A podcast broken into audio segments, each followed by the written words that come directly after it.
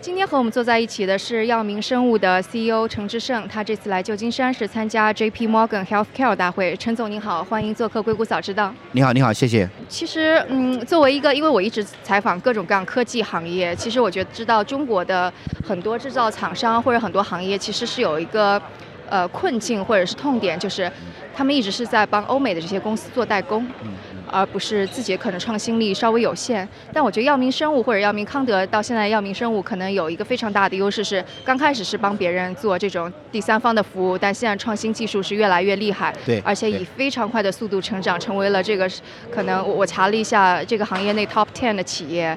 所以这其中有什么秘密吗？是是，你刚才提到富士康，我觉得我们做的比富士康做的要多得多。所以我说这是不恰当的。对对，我们我们不光是帮他造，我们更多的是帮他把知识产权也给他。所以这个这个是是有是我们在这个行业里可能算首创的一个模式吧。就是如果叫做不光是造，还把知识产权给他，这是对，就是呃，再再简单的介绍一下我们的商业模式。我们的商业模式就是说，我们做最好的技术平台，做最好的生产平台。就是，所以创业者，医药行业的这个发展，医药行业的这个投资非常大，风险也非常大。所以你，如果你一个人去做平台的话，你一个初创型公司做平台肯定做的不好，因为你的资源不够，你投入也不够。我们现在把就是把，比如一百个公司的资源整合到一起去，我们投资做最好的平台。最好的呃技术，这样的话，然后再去给一个每一个小公司去用，所以相当说是是一个更多的是一个共享经济的一个模式。共享经济的模式。对对。所以当您说那个平台的时候，就是可能行业内外的人可能就不是特别明白是什么意思。平台什么意思？就是比如说做药，就是把一个主意变成一个药，对，就是这这个就是个平台，然后把这个药生产出来也是个平台，然后把这个药就是生产出来高质量又是一个平台。所以我们我们有我们自己有六个，我们自己有。专有技术的，有自己 IP 的技术平台，这个技术平台是我们的核心，所以我们不是简单的说就是就是代工，帮别人做这个做这个生产这个，在这个在我们这行业里，比如说三星生物，它是简单的代工，对我们反而是不光是代工，我们更多是把我们的知识产权去，我们叫赋能，我们赋能这个这个初创型的公司，让它做产品的话一步到位，它是一个初创型公司，但是它用国际上最先进的技术。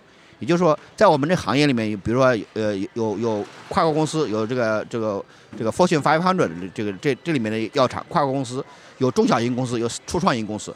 通常通常情况下，技术含量是跨国公司最牛的，中小型公司自己靠。我们现在就用我们的我们的技术做到跟跨国公司一样，但是我们赋能这中小型公司和初初创型公司，让他们在我们的平台上能够做事情，能够跟跨国公司一样的质量、一样的速度、一样的技术，甚至更好的技术。这也是这样一个模式，所以这是一个很大的创新。嗯，所以你们是怎么能够做到说这么短的时间内，嗯，有有这种的技术跟创新能力的呢？对，这是非常好的问题。这是这个就是我们是实际上是我们公司团队的这个呃核心技术核心技术人员都是在跨国公司工作二十年以上。我们大概有八十个这样的人，就是在跨国公司工作二十年，这些在跨国公司已经是做得非常好，很多都是总监级的。我们大概统计了一下，有十五个人以上都在跨国公司做总监级的人物。就这些人在相当于说跨国公司工作二十年，他在这个领域已经是行业不光是这个公司的领导人，甚至是这个行业的领导人之一。有很多发明一个新的东西，所以我们是在啊欧美公司技术平台的基础上，所以做的更好。所以为什么说我们可能是最好的技术？就是就是比如说现在啊用不恰当的比喻，就是欧美公司现在在做四 G，华为在做五 G，我们这个非常类似。我们的技术实际上在很多地方比欧美公司已经好了，对，但是在欧美公司还没有还没有还没有在真正的使用。这是我们和和这个传统的所谓的代工模式最大的区别。但是为什么能够赶超的呢？因为毕竟是从国外回来的这些人，对不对？对对对对，就可能分成两步，一个就是为什么就包括您，您也是从国外在国外大的呃药厂工作过，然后回来，然后为什么会想要回来？然后一大批的，你刚刚说的八十位这位这些研究人员。对我们公司现在大概有八十位啊，像国外工作二十年的，大概有三三四百个海归。这是我们的技术核心。这个技术核心为什么能能能那个能够超越？就首先是它在国外有一个很大的一个积累，然后另外一个是我们投资很多研发费用。我们是在我们这个行业里少有的还投资研发的。我们的研发不是去研发做哪一个药，而是说怎么做药，怎么把这个药做得更好，怎么把这个药的质量质量提高，怎么把这个药的成本降低。所以我们现在在做把这个生物药成本降低百分之五十、百分之九十的技术，在目前已经是国际上最领先的了。就是生物药有一个概念，我不知道你们了解不了解，就是有一个叫表达量，也就是生产效率。大部分公司生产效率是三克到五克，我们现在已经做到，在国内已经上临床的产品，我们做到二十克。我们现在没有上临床，我们已经做到五十克。就是通过这样的技术，我们能够把生产成本降低百分之五十甚至百分之九十以上。这方面，你刚才说为什么我们要做这个事儿？有两个动力，一个是我们要用这个平台来赋能，另外一个是在中国或者是发展中国家，老百姓本来是负担不起这种很贵的药的，就是国外的这个上市的药，比如说一般的药都十几万美元，十几万美元在中国是负担不起的，所以我们就把十几万美元降到几万美元的话，降到一两万美元的话，老百姓是负担得起的，所以我们在中国反而更有这个需求，去开发这样的技术，能够把成本降低。对，因为如果你就反过来看，跨国公司它的毛利率是百分之九十五，它不需要做这个事儿。对他来说是九十五跟九十三的区别，对，对我们来说是百分毛利率是百分之八十跟百分之五十的区别。对，如果毛利率能做到百分之八十，这个行业就非常有竞争力。质量一样的情况下，成本更低，然后就是做得更快。这是一开始我们的主要目标。现在我们现在成本已经低了，然后又快了。现在我们在这个最新的我们的几个技术，就就是技术上更提高更好。就是这个都能做到的话，这个这行业里面就很难了，又快又好，又成本又低。嗯，刚刚的一个问题是，为什么这么就包括您还有那八十位的研究人员会愿意回来，而不是在优美成熟的大厂里边工？对，这是也是非常好的问题。两个，一个是中国的机会，就在我们回来啊创业之前，中国的生物药是跟国外的差距是二十年。基于我们的努力，把这个二十年基本上缩短了，基本上基本上没有了，甚至我们在局部领域已经有领先了。所以我们个人的这个这个成就感，比在任何跨国公司都有更多的自豪感嘛。所以您回来之前就已经看到这个趋势了，是，就有一些什么标志性的东西吗？或者有个事件之类的？对，因为我我个人本身就是这样，我在我在李来和默克工作了八年，当时就觉得跨国公司的这个生活非常的呃是待遇非常好，然后也非常优异。但是你做事情的话，尤其是看到中美这个差距，在二零一二年我们生产了第一批产品到美国做临床，符合美国标准。也就中国有六千家企业，但是没有任何一家企业生产的东西能够符合美国标准。我说生物药，我个人看来，我就是认为它是机会，所以我也这也是我呃加入药明康德来创业生物药板块的最主要的原因之一。但是过去这个七年走过来，你看我们这个每一步一步一步的脚印，确实是这个机会把握的非常好。对，所以这也就是我的团队有这个呃分享到我的这个 passion，也感兴趣一起跟我创业做这个事儿。所以我们不我们的团队里面有很多这样成功的例子。比如说，我们有一个成员，他在呃安进安进现在一半的细胞株是他当年做的，但是他在安进是管四个人，一年做可能八个项目，他现在在我们这管一百四十个人，一年做八十个项目，这就是你在就就这个舞台。这个舞台比任何一个企业的舞台都大，所以也跟华人的上升空间有关系，是吧？有一定的关系。嗯哼，您刚刚有提到说商业模式的这个事情，就说你们要做的是一个平台，然后支持不光是大大公司，小公司也在你们平台上面可以。就这个这个，你说到这个商业模式的时候，是说呃国外的这些类似于承接医药外包的，也是这种商业模式，还是其中你们已经做出一些创新了？对，国外的也是这个模式，但国外最大的难点、痛点在那，他没有他人才不够，所以我们是结合了中国的这个人才红利。比如说像我们的国外的竞争对手，他一年能够有两百个科学家已经非常不错了，他一年能雇二一百个已经不错了。他就是他有两百个科学家，一年再加一百个人。我们现在是两千个科学家，一年加一千人。对，又就把中国的这个人才红利政策，我认为体现到我们的商业模式是一个最完美的一个结合。就是国外，所以他能做这个事儿，但是他没有产能，他没有这个我们叫 bandwidth，就是他能国外有很多初创型公司非常牛，他能一年做三个项目，他对这行业影响不大。对，所以如果你去看国外的这个这个呃商业模式的话，国外做平台的公司都很惨。嗯，对我亲看到还要被收购啊之类的。对对，平台它因为它平台没有，所以国外你要有个好的平台，你怎么体现你的价值？就是做一个产品，然后这个产品将来能够做两个病例、三个病例被人买走。但是国外做平台通常都不成功。你说就人才不够，人才是去了大药厂是吗？对，就因为人才竞争。因为你说你如在国外，如果你是一个很你年轻的科学家，你做的很好，你要不然去那个大药厂，要不然去初创型公司。你选择去平台的是非常少的，就基于这样的原因，所以国外在它没有人才红利。在中国目前这个我们是把人才红利发展的最最快，所以我们一年我们把平台做到什么样子？只要你有项目，我们能做。我把平台做的无限大。但是药明是怎么争夺来这这么多人才的呢？就是当然不存在说中国的人才会愿意去药厂这种情况是吗？对，所以呃，对于海归了，对于我的这个高端人才的话，我是用创业的激情，用这个舞台，用他个人的舞台。当然这个这个。背后的他，如果他能成功的话，他的这个个人的这个在财务上的这个成功，也是我们公司的这八十多个人，每个人在财务上都非常成功，基于公司上市，所以是相当于说，你又给他一个最好的舞台，他在我们这一年做的是他美国十年做的事儿，总和还要超过个人的成就，这个是自豪感，这个是完全是非常明显的。另外一个是他那个还能够创新，在美国公司的话，你有好主意，并不一定说公司给你资源做这个事儿，我们的这个高管有很大的独立性，他觉得这个主意能做，他就去做。所以他一个是有成就感，工作自由感，一个有自由度，另外一个他管个非常大的团队，这方面还是非常好的一个一个一个情况吧。所以我有时候跟我的高管说，你们实际上是在药明的平台下创业，你没有创业的风险，但是你有创业的 upside。所以你在很多场合都说药明非常创新，其实也就是说这些高管他们有很多自由的。对对，所以我说我的这个我们这个投资，比如我们今年呃，我们去年年底我们在主推我们自己的三大技术平台，一个叫双抗平台，叫无锡 Body，这个是我们自己研发的，三年前自己研发的。然后一个叫无暇 Cell Line，就是细胞株的技术，还有一个叫无锡 App 这个这个生产平台，这三个平台都是我们自己从头开始研发的。也就是说，就是当年这些人在跨国公司可能有一些想法，但是没有人支持他做这个事儿。在我们的平台上把它做出来，然后做出来，而且现在感觉到很多平这三个平台都有可能是全球最好的平台之一，都能够排到全球前五名、前十名。嗯，作为一个外行，其实我不太知道，嗯，作为做一个就是医药行业的平台，跟做一个真的是制药公司这里边的界限在哪里？因为如果你的技术非常好的话，你很有可能可以自己去开发一个新药之类的。对，这个这个是非常好的问题，所以很多人都问我，投资人都问我，你为什么不自己做新药？但是我现在做了。八年的平台，我发现做平台这个魅力更大。这实际上就是跟马云为什么不开公司，他要做淘宝一样的道理。我们这平台实际上跟淘宝一样，我们赋能的是这些这些创业者。他创业者，他在我这儿开个小店，他在我这儿开个小店的意思就是说，他用我的平台来做药。所以我这个商业模式跟淘宝实际上是非常像。我们现在发现那个做平台能够把平台做无限大，比我做任何一个药的收率都高，而且我这个门槛越来越高。但是我的平台我做的越来越大，越来越大，我将我将来没有人能跟我竞争。所以我是越来越大、越来越强势的地位，这也就是说，在在我们这行业，我说将来我们可能是强者恒强，也就是在搜索领域没有人再去做呃谷歌，在这个那个没有人再做做一个淘宝，它做不成功。是做平台，你有可能能做到这个做到非常强大的一个地位。做产品，你永远是有风险的。嗯，能够给外行举个例子吗？就平台上面哪些是你们在做的，而不是制药公司是没有办法做出来的？是对，现在我们我们的平台做到做到极致什么程度啊？就是只要你有个主意。你不需要招人，不需要实验室，你在我的平台上把这个药能做上市。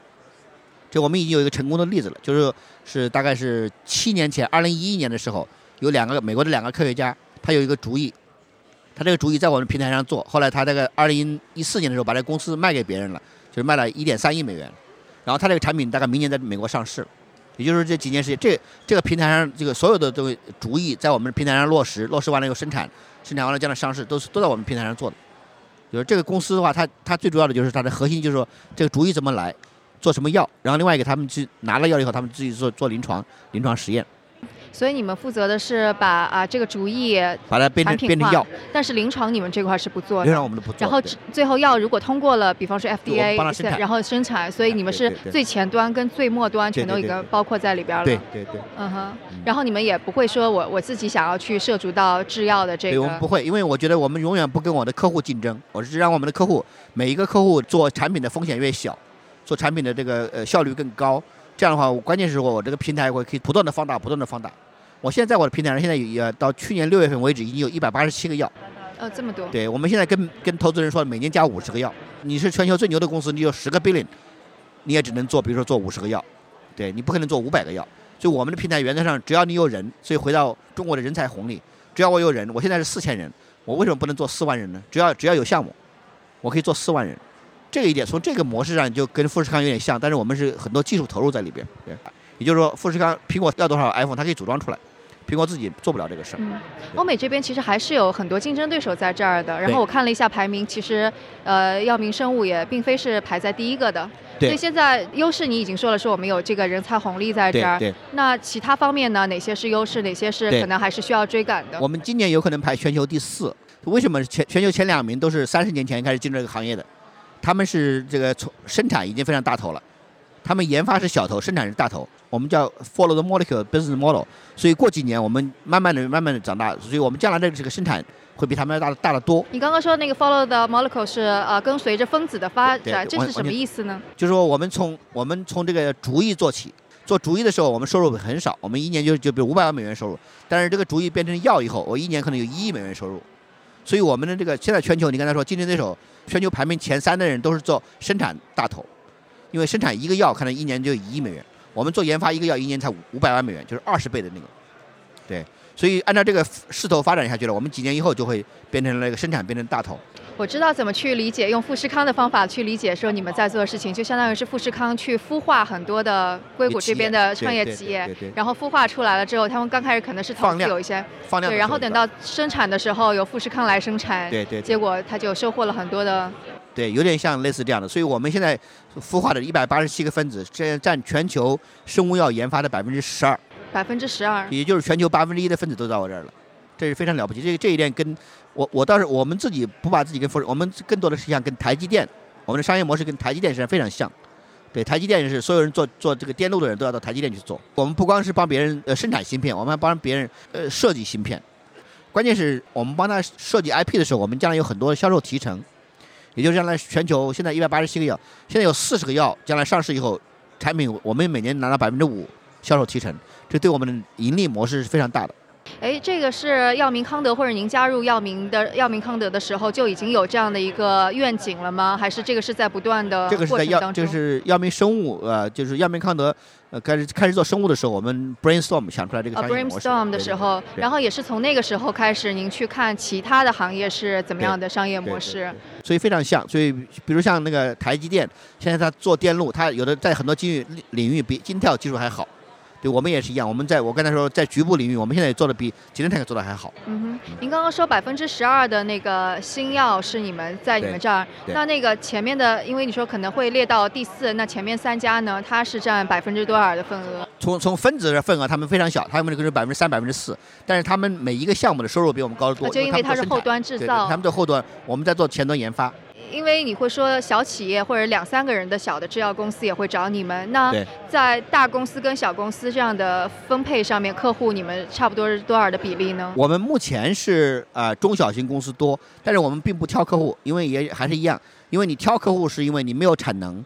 我们现在我们现在我们的商业模式是做到只要有客户我就有产能。我是不断的建产能来满足这些客户的需求。你说的建产能，除了说，比方说在啊无锡啊之类的有这种实验室之外，也包括什么在新加坡、在爱尔兰、石家庄。对我们将来还要在成都，就是在。全球各个地方都布局做我们的产能，这个产能包括两个产能，一个是研发的产能，一个是生产的产能。嗯哼，怎么去选择说在哪里设置什么样的产能？就比方说爱尔兰，为什么是找爱尔兰？对，爱尔兰是生物药的一个很大的基地，全球很多生物药都在这儿。对，你你们不了解，全球跨国公司中大概二十个公司中，可能有十五个都在爱尔兰生产。因为爱尔兰有有人才有税税的优惠，啊，所以其实也是那个跟随着集群生物药的生产，爱尔兰就像硅谷一样，就硅谷对于 IT 一样重要。所以就跟随着生态系统，生态系统在哪就去哪里。对对。OK，所以刚刚你还说到了，就是除了学台积电之外，还有就是学阿里巴巴、学淘宝的模式。嗯。然后我们还学华为怎么管理，管理人。学华为怎么管理？因为我们我们这个行业从这个呃技术层面跟华为很像，我们都是技术人员。我们有四百个博士，有四百个海归，你怎么样管这些人？管这些人跟华为学，怎么样去激励别人的这个潜能？华为讲的最好就是怎么样去收入分配的问题，就是利益分利润分配的问题，是吧？跟华为学学管理，学管理。华为叫管理秀才，说管理秀才比管理工人要难得多，因为秀才有自己的想法，他的想法可能很有可能是。呃，无效的，他也他有想法，有可能是将来能够创创造这个上亿美元的收入的，所以这个想法你怎么样去评估？嗯，能够举个例子吗？就是你们现在管理现在你们的博士的时候，有没有什么方法是觉得还蛮？就是怎么样去激励这些人？我刚才说我们那个我们有一个新的呃双功能的抗体的平台，这个四年前就是一个主意，我们今年大概呃光签的合同金额就已经上亿美元。就上亿美元的这个将来潜在的收入，来自三年前的呃四年前的这个主意，在我们的平台上成功的把一个主意变成了一个技术，这个技术将来一个赋能所有的公司。刚才你你过来的时候，我们跟一个瑞士老太太打交道，她是 AC Immune 的 CEO，她是个瑞士公司，她现在觉得我们的技术是最好的。就我只是觉得很多公司可能有遇到一个问题，他们是想创新，他们是赋权给了下面的人，但是下面的人可能没有那么高效，结果最后项目就不了了之，创新没有那么的有效。对，这个是怎么解决的呢？一个是他创新的领域有没有给他足够的资源，就是他资源够不够；另外一个是是不是有没有足够的激励机制，他有没有这个足够的动力做；另外一个是我们现在现在这个非常技术创新都是个协同效创新，不是一个人能做的，是一个团队做的。我逐不到恰当的比喻，如果你这团队少了一个核心人员，这个技术可能做不出来的。对，所以是一个协同作战的一个，这就是我们跟华为学，就是怎么样一一个排一个连去作战，不是单兵作战。然后这些联合牌还非常有独立自主性。对，有要自主性，然后它要有它的足够的激励机制，它做出来以后，他们能够得到什么样的对个人有什么样的一个激励？我知道药明生物其实现在也涉足到了一些投资，对不对？对。所以你们的投资理念或者投资的方向一般是往哪方面去？我们投资还是投资几个层面，一个是怎么样把我们的平台投资做得更好，投资的公司它也能帮我们把我们的平台平台能够提高。如果它是个技术公司，它有核心技术能帮我们提高。另外一个是有一些对中国市场有益的一些产品，目前中国大部分投资人不一定认可的，我们觉得这个可能能够帮助中国行业的，我们也会投。比方说呢？比如说罕见病，罕见病这个领域，中国对中国罕见病没有人愿意愿意投，因为觉得没有收益。有人愿意去做研发，但是不知道将来能收益是多少，所以我们就准备在这方面投一些。罕见病的意思就是，其实生病的这这些人占的百分比特别少，但其实如果是是一个绝对数量的话，其实也并不少。对于中国，比如说有七千种罕见病，一个罕见病一万人，对于中国来说有七千万人。对，就是整个群是很大的，但是做给这给这群人做药，最大的挑战就是你成本那么高，你怎么样将来怎么样能支付？所以我们也在做这方面做一些探索。那就是像药明肯定是已经是呃类似于在国际市场上追赶上了。那对于整个中国的医药的或者研发创新这个市场，跟国际的这个差距会有多大呢？对，基于我们的努力，所以只要我的客户利用我的平台，他已经跟国际站站在一个。所以说，所以我的我对我们的客户非常看好。所以我们的客户里将来有很多独角兽，就是就是很多公司可能就是三年、五年、十年能做成一个 billion dollar company。将来我是希望我们有很多客户能做成三十个 billion 到了五十个 billion 到了 company，这样的话我们就能更成功。所以意思就是说，这完全是看说中国的 idea 怎么样。对对对对，exactly。那那中国的 idea 跟那个现在西方欧美的 idea 相比呢？现在差距已经越来越小了，也是基于这个人才的流动。OK。对，所以很多海归，比如说美国今天做的事儿，中国可能三个月以后就在做了。然后中国的这个执行速度，就是在药明平台上执行速度可能比别人快。所以我我也是一直在讲说。五年以后、十年以后，可能中国的新药不会比美国差多少。中国现在缺的是靶点，就是因为技术投入不够，所以它没有很多创新的靶点。但是只要有靶点在执行层面，靶点变成药，这后面这个都是。靶点是指说。像 PD one 就是这个 PD one 这个靶点你怎么找到？嗯对对，就相当于是科研上面发现身体当中某个蛋白质是可以，蛋白质是可以可以做药的，可以做药的，就是这个。但这个就是完全跟基础的研发有关系。对，这是就是每年要像美国每年投几十亿美元上上百亿美元在这个中国目前投入还不够。你说这个美国的投入是指政府的投入？对 NIH 还有各个学校对高校之类的高校的投资。嗯哼，像这边的 Stanford、UC San Francisco，对对对，他们有很多基础研究。对这个这个中国还缺乏。但这些转化这个层面，现在中国一点都没有问题。但这个就是类似于需要中国的这些创业者去看国外在研发些什么东西，才可以找到。目前中国创业者他就是研发，一个是就是跟踪最新的研究领域，有新的领域他就出来能够做很多东西。对。那当其他的行业就是在研发外面，像更多的创业者能够产生出独角兽啊，或者更加跟上来，那基础研发会反哺基础研发吗？对，这个这方面中国确实也越来越多的政府也在重视这方面投入，所以投入现在也在加大。也有可能将来也会有很多全球新的东西从中国出来，在我们的平台上现在已经有大概快十个全球新的新药从中国公司出来的，就是这个别人都没有做过的东西。这个占到百分之多少呢？百分之三、百分之五。百分之三和百分之五。OK。哎，像那您观察到啊，接下来的三到五年哪些可能是比较关键的一些趋势，可能大家都需要知道的？对，刚才我提到我在我们的平台上现在有全球百分之十二的生物药研发。所以确实是我们应该在这个方面最有发言权，因为这个量大，就是你样本完全是统计数据。肿瘤还是大的这个研发趋势啊，肿瘤免疫疗法，然后这是免疫系统疾病。我们现在一半的药，就是一百八十七个分子里，大概有一半药都是做癌症，就是九十多个药来做癌症。但是我们现在看到很多新的公司开始跟踪这个老年痴呆症，就是 CNS 中枢神经系统的这个疾病，这个传染病就感染，叫 infectious disease 这个领域。传染病。对，感染就传染病这方面。对，就是其实我们现在做很多呃这个肝炎方面的药，然后这个艾滋病，还有呃甚至是传统的这个流感，流感上面的。那这种趋势方面，欧美和中国差距大吗？就差别大吗？啊，就是我刚才比如说这个这个趋势讲的是全球的，对，中国目前大部分还是在做癌症和自身免疫，所以中国可能比如像 CNS 在这个 infectious disease 这个领域，跟国外可能目前重视度还不够。接下来有哪些机会是让你觉得还蛮兴奋的？觉得是药明肯定是要抓住的。现在就是说，呃，几个大的这个宏观上面的这个，一个是这个创新越来越来自于小公司，这对我们是非常好的，因为小公司它不需要建平台跟我们合作，就变成了一个非常好的一个 win-win 双赢的一个策略。因为创新在小公司是对我们也非常好。另外一个，我们那个我们的平台里面，我们最看好的就是这个双功能抗体的平台，就是把两个药做到一个分子里去，将来甚至能把四个药做到一个分子里去。这样的话，将来能够在这个医疗体系里做很多事儿。就是比如抗肿瘤，现在特别热的是组合疗法，把两个药放一起，我们能把两个药走到一个分子里去，我这样生产成本最多至少降低一半。将来我们甚至把四个药，比如像在这个传染病上面，我们做艾滋病的抗体，我们把四个药做到一个分子里去，也就是鸡尾酒疗法，现在将来在生物药上变成一个分子就能做四个药。我突然觉得应该给你们更好的一个比喻是，你们是 AWS 或者云计算。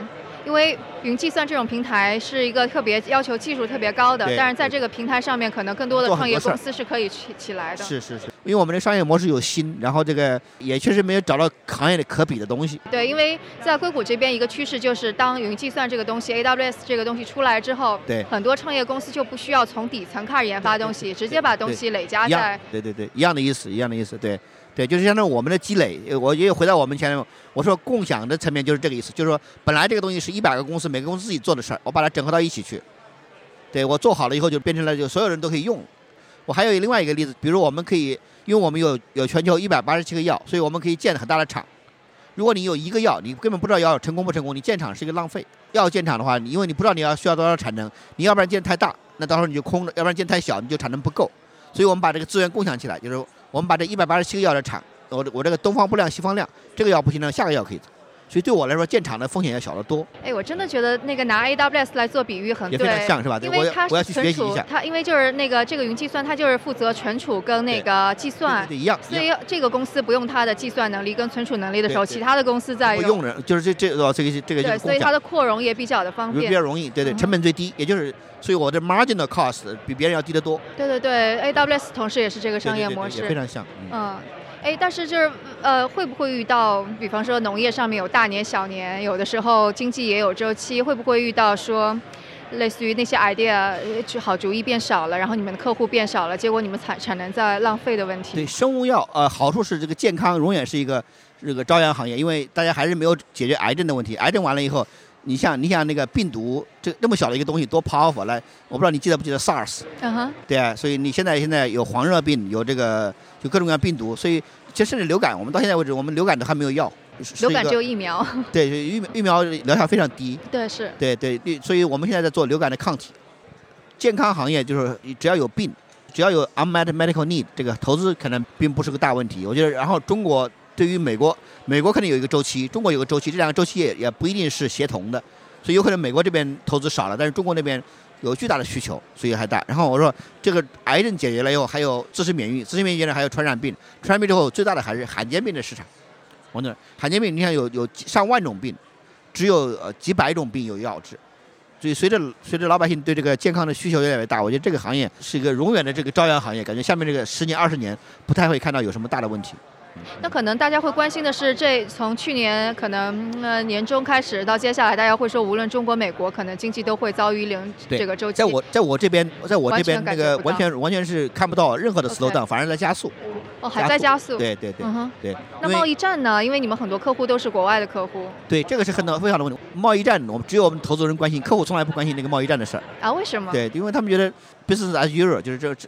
业务上没有受任何影响，但是我觉得美国这边可能会比较警惕了，是吗？就包括我们的基因修改啊，跟生物医药相关的有一些 涉及到伦理。中国有的时候有会出来一些 wild card，但是我这个领域好像没有，因为还是一样，我们现在全球技术最好的定位，速度做的做最快，然后这个呃产能做到这个能够满足客户的需求，所以我这边政府也还没有盯上，没有盯上这个领域，没有感觉到这个。OK，对对。那希望永远都，这美国政府不要盯上这个领域。如果说那个药明生物依然需要向比你们排名更前的一些公司有所学习的话，你觉得会是学习哪些方面呢？学习他们那个，我刚才说我们在行业里面的老大和老二都是三十年，就是一个持之以恒，还有就是最高的质量这两个层面。我们还是一个比较年轻的公司，所以我们永远是要学别人怎么样管理管理管理更好。我说我们现在在不断的跟不同人学学学管理，学这个怎么样持续提高质量，保持在。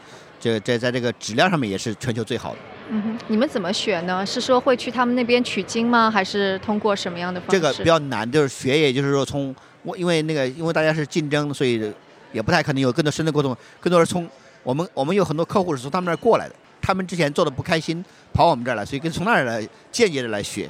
嗯哼，那你觉得呃，药明生物或者药明康德，如果是给其他行业、其他公司一些经验的话，你觉得你会给哪些建议呢？我们其实总结起来特别简单，就是还是人才上大投入，然后就是然后招最好的人，然后给这些人赋能，让这些人能够释放他的潜能，是吧？然后这个管理上面给他们自由度。让他们去做他们呃想做的事儿。我觉得我我别人都问我药明生物成功秘诀，是我最大的成功秘诀就是人才。其 他就没有了吗？